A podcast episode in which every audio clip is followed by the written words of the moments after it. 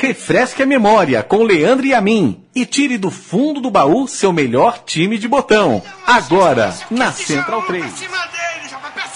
47 no escanteio pro Palmeira, a torcida faz zoeira só pra ver se dá. Rocha levanta e alguém enfia a testa. Silencia o palestra. Pra depois vibrar. E o juiz apita e aponta o meio campo. Aragonês sai do gramado como santo. E seu Ferreira, creia você. Foi beber a vitória no ensaio da Nenê.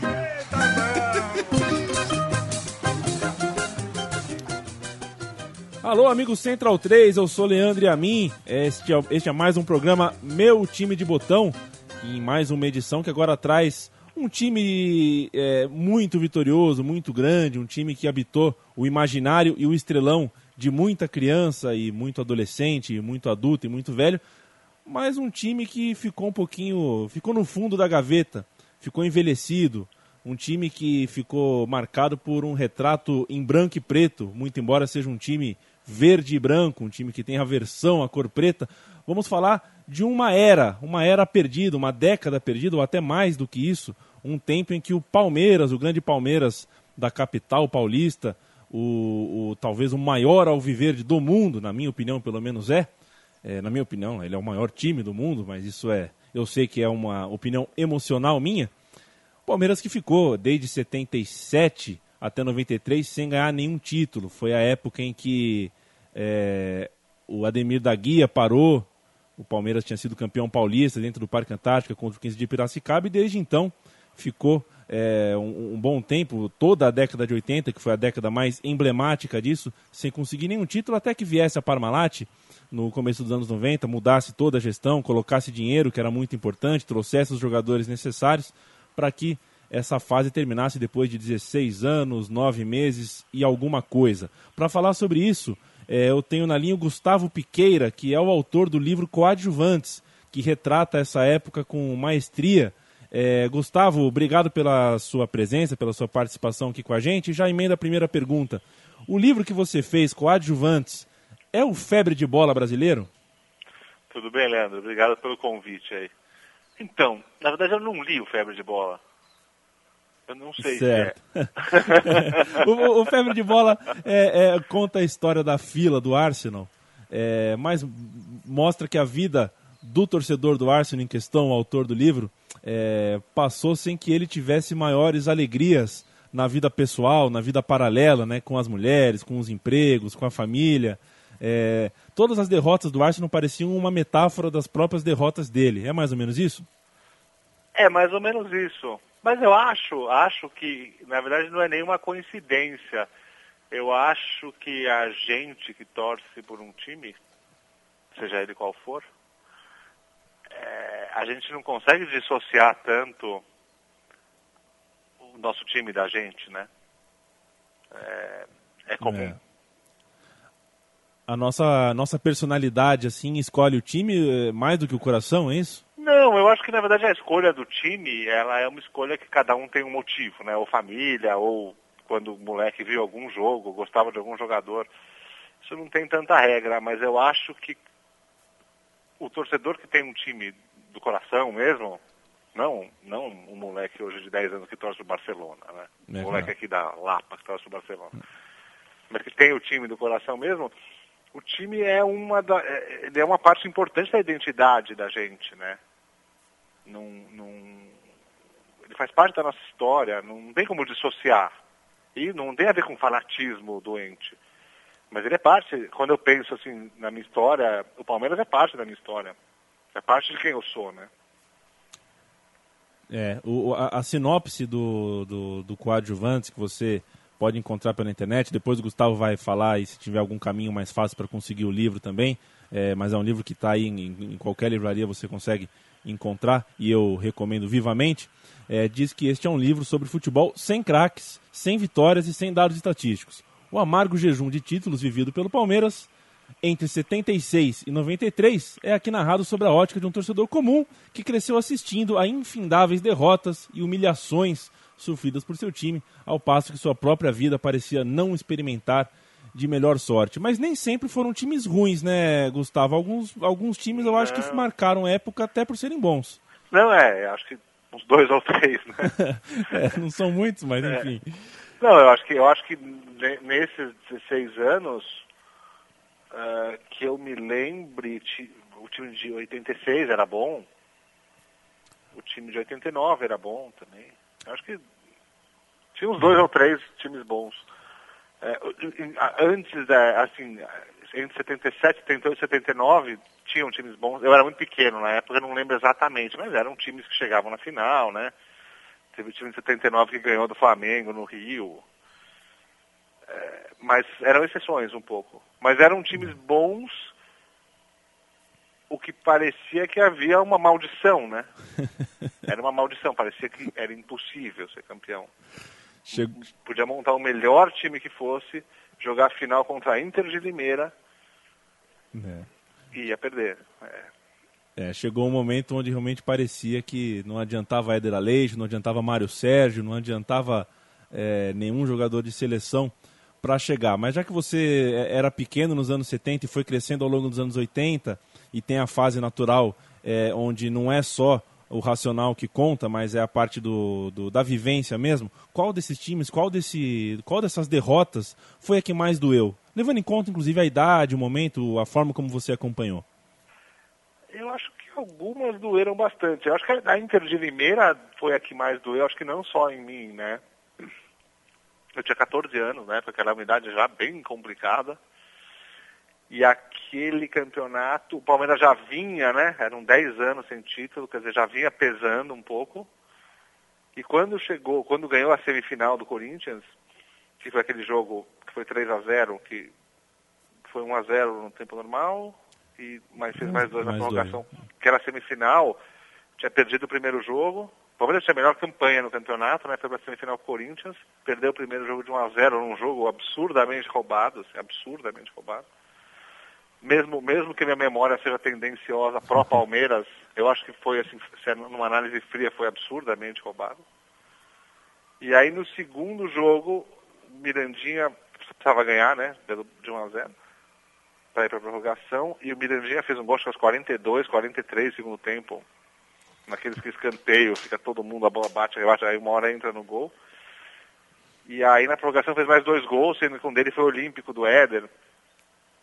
E quando ganhou aquele jogo e foi para a final com a Inter de Limeira, né, nenhum, nunca nenhum time do interior tinha conseguido ganhar um Campeonato Paulista, né? Na época o Campeonato Paulista não era o que virou hoje.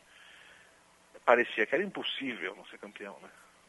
Parecia que era, era, era só esperar o dia que ia ser campeão. E, e aí deu no que deu. E eu acho que aquele foi o pior de todos. Eu acho que não só o meu, né? Eu acho que essa, essa lembrança eu acho que dos 16 anos de fila, aquele jogo é o jogo mais emblemático. É. Tiveram outros horríveis também. É, a gente pode. Se, a gente for colocar o nome dos adversários, né? É, tem a Inter de Limeira, o Palmeiras passou por eliminações diante de, de, de Ferroviária. É, 15 de Jaú. 15 de Jaú. O Palmeiras passou problemas com o Bragantino antes do Bragantino ser é, aquele Bragantino que seria campeão um pouco depois, mas até então Palmeiras de 89, né, que era um time é, que estava invicto, que estava realmente muito bem. É, agora, dessa época, né, Gustavo, a gente sabe que nas arquibancadas do Palmeiras acabou virando até um pouco de, de folclore o nome de algumas pessoas. É, por exemplo, Darinta, né? Aragonês. O Darinta é até um, um caso, ele jogou pouco para ser tão lembrado assim pela torcida. Eu acho que tem muito a ver com ele ter um nome diferente, né? O, da, da onde a, origem dele e tudo mais. É, mas desses anti-heróis, qual você absolveria dessa época? Seria o Jorginho? Seria algum outro? Acho que sim, acho que o Jorginho sim. Acho que tinha o Jorginho, o Wagner Bacharel. Passaram alguns caras bons, né? O Jorginho, o Jorginho deu um azar tremendo, porque o Jorginho ele jogou por bastante tempo no Palmeiras. É, ele ficou meio. Tanto que o apelido dele era Jorginho Pé Frio, né? É. Porque ele jogou bastante tempo no Palmeiras e não ganhava nada, mas o Jorginho era bom.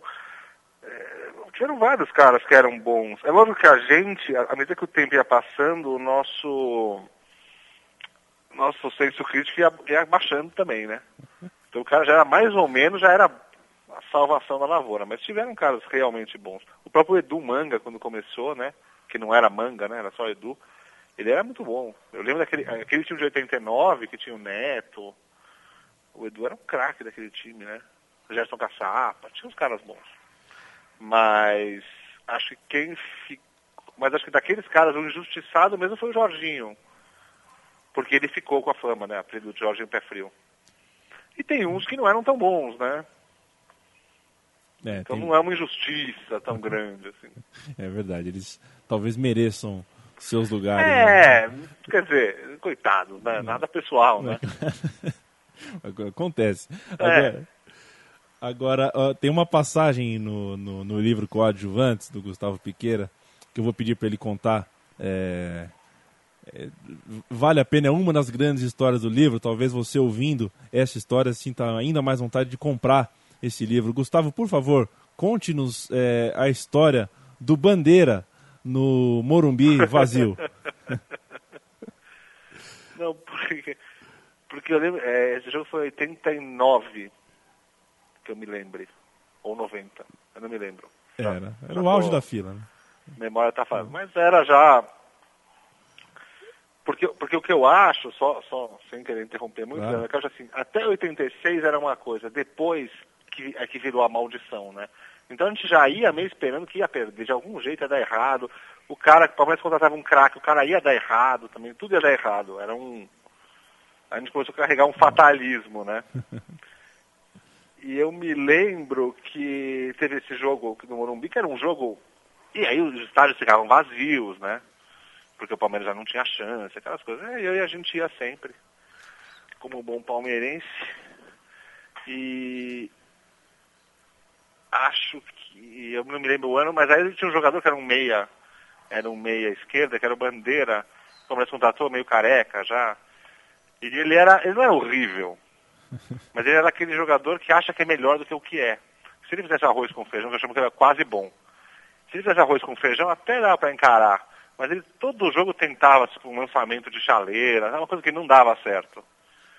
E, enfim, e aí ele virou um desses jogadores que quando a gente lembra, nossa, lembra como era horrível, ele tá na lista, né? Eu lembro que teve esse jogo contra o Grêmio, no Morumbi tava vazio, vazio, vazio, e um amigo São Paulino foi junto, porque ele não tinha o que fazer, acho, e ele tinha umas cativas. Enfim, a gente foi lá na cativa, tava vazio. E ele tinha bebido, ele é São Paulino. Ele tinha bebido e aí o técnico começou, colocou bandeira para aquecer.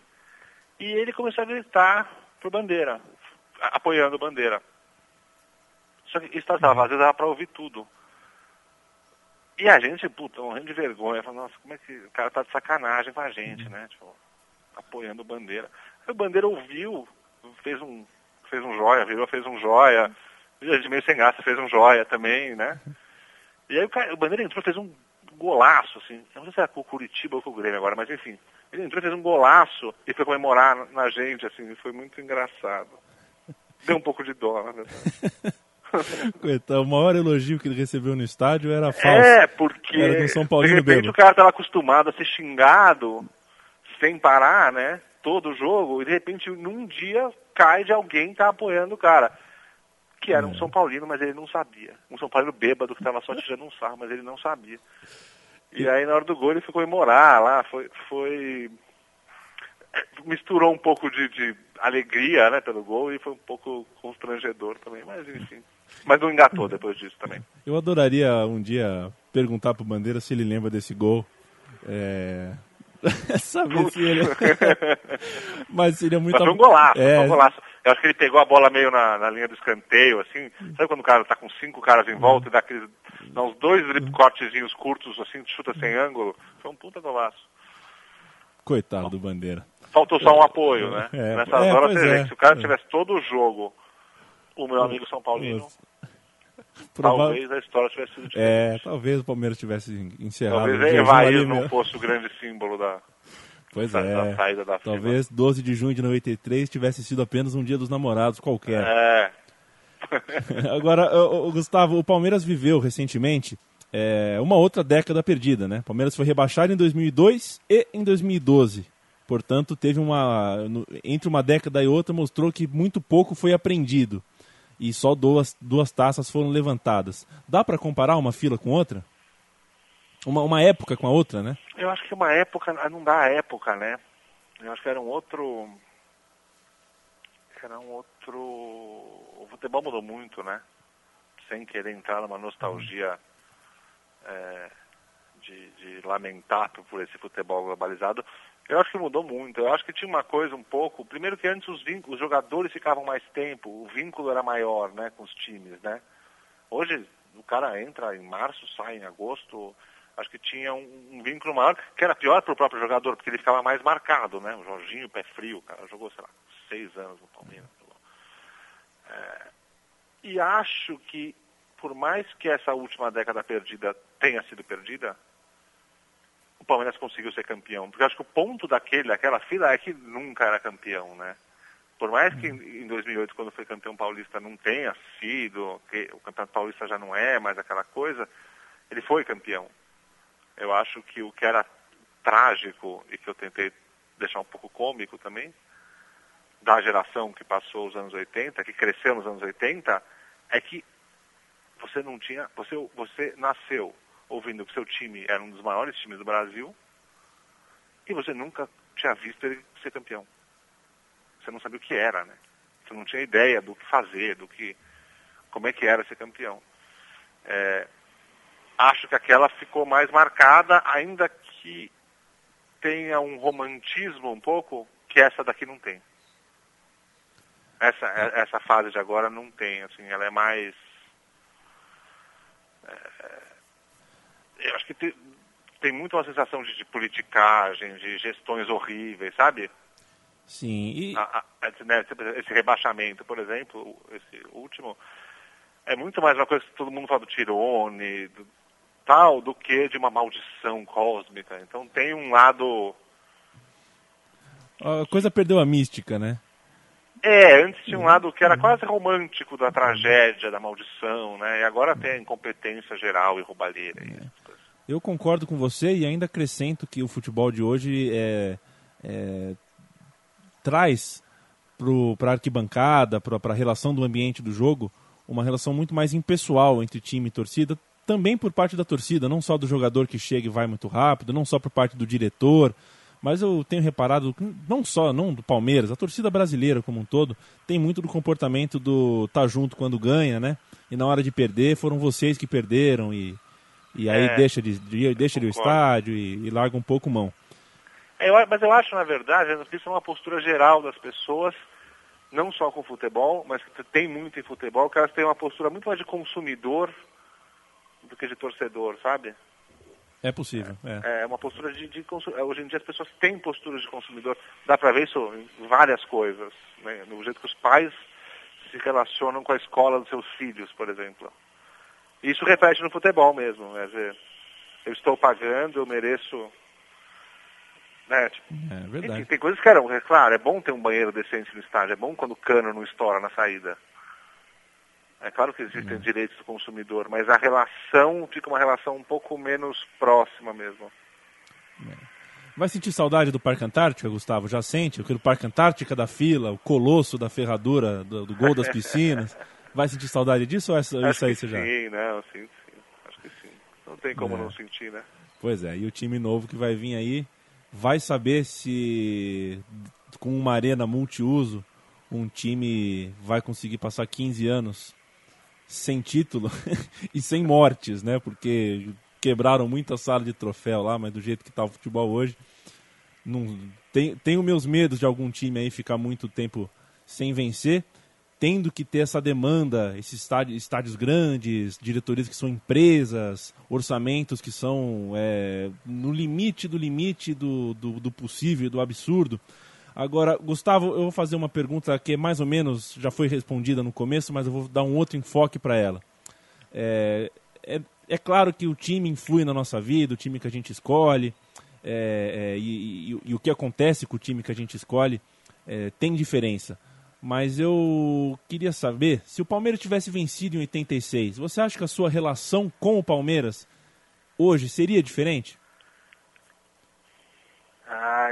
Acho que não. Em, em outras palavras, você ficou sequelado desse tempo todo? Não, eu, eu acho, na verdade, que eu tive, hoje, né, passados os anos, olhando para trás, eu tive um privilégio que pouquíssimos torcedores tiveram. Talvez só os palmeirenses da minha geração de 93 e os corintianos de 77. Que é de assistir um jogo daquele, sabe? É, nunca, nunca vai existir para mim um jogo como o de 93. É, em que vinha, sabe, vinham é. 15 anos nas costas, em que as coisas aconteceram daquele jeito. Eu acho que esse momento catártico que eu vivi em 93 não é todo, não foi todo torcedor que viveu.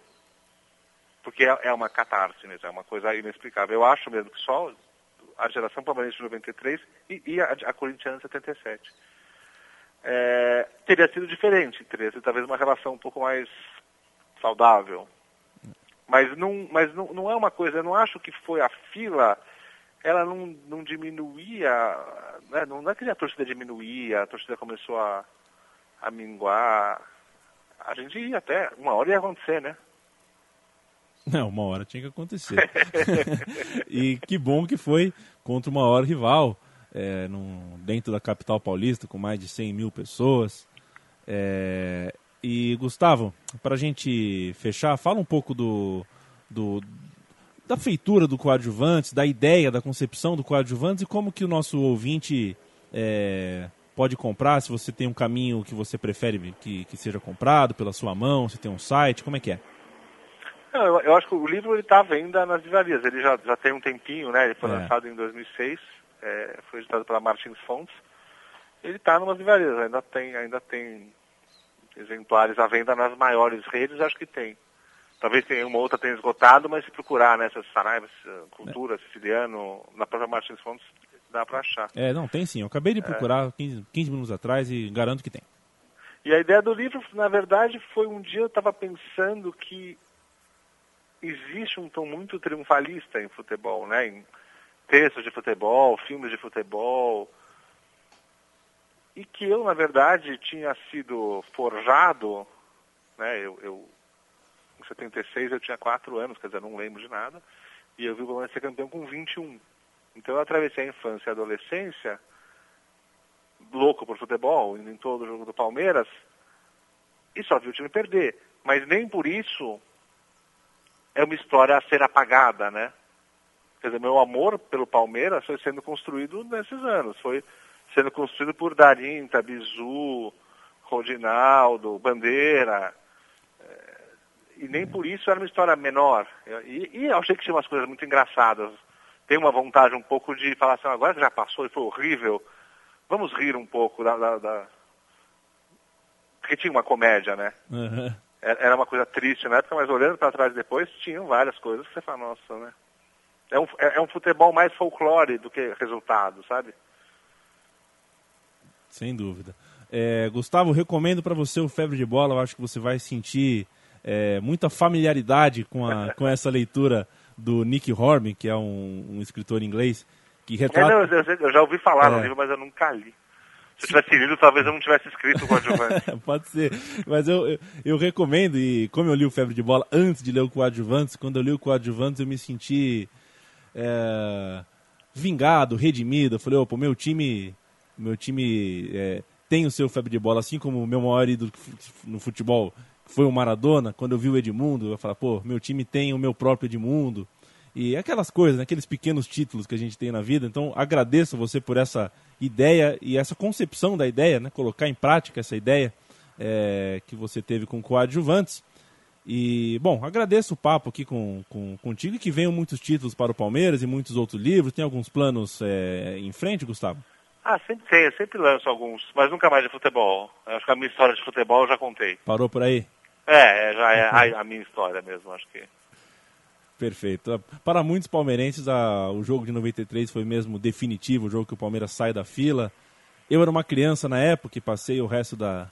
da o, resto, o fim da minha infância, começo da adolescência, sendo bastante vezes campeão, mas eu sempre olhava no domingo à tarde, gol, o grande momento do futebol, no programa clássico é, na TV Bandeirantes e via aqueles os gols dos anos 80, aquelas imagens legais, e todo mundo era campeão nos anos 80, o Palmeiras não era. É paradoxal, mas às vezes dá vontade de viver uma derrota, porque quando você, quando você perde muito, você sabe dar valor para a vitória. Eu acho que é isso, é mais ou menos disso que se trata, toda essa catástrofe de 93 que você nos descreveu. Gustavo, obrigado pelo papo, viu? Obrigado a você, Leandro. O programa é, Meu Time de Botão é, volta, é um programa quinzenal, volta daqui duas semanas e estaremos sempre disponíveis em podcast para você ouvir, fazer download sempre que precisar, sempre que quiser. A gente volta e eu me despeço neste momento com a narração do gol do título do Palmeiras. Na verdade, é o primeiro gol de quatro, né? Mas acho que é o gol que realmente. Sim, sabe é... que eu, só, desculpa é, interromper. Claro. Até hoje, quando eu vejo esse gol, o golzinho, eu choro. É, esse gol. Não tem uma vez que eu não assisto esse gol e não chore. Então você vai, vai tente não Vai chorar, novo, é, né? tente Vamos não chorar pelo menos com a narração de José Silvério desse gol do Zinho que abriu o placar e no coração e na cabeça de muitos palmeirenses a partir dali a, a porfia já estava definida. Um grande abraço e até mais. Zinho continua pedindo. Aí o Henrique vai por baixo. Tira dali, mas dando presente para. Brasil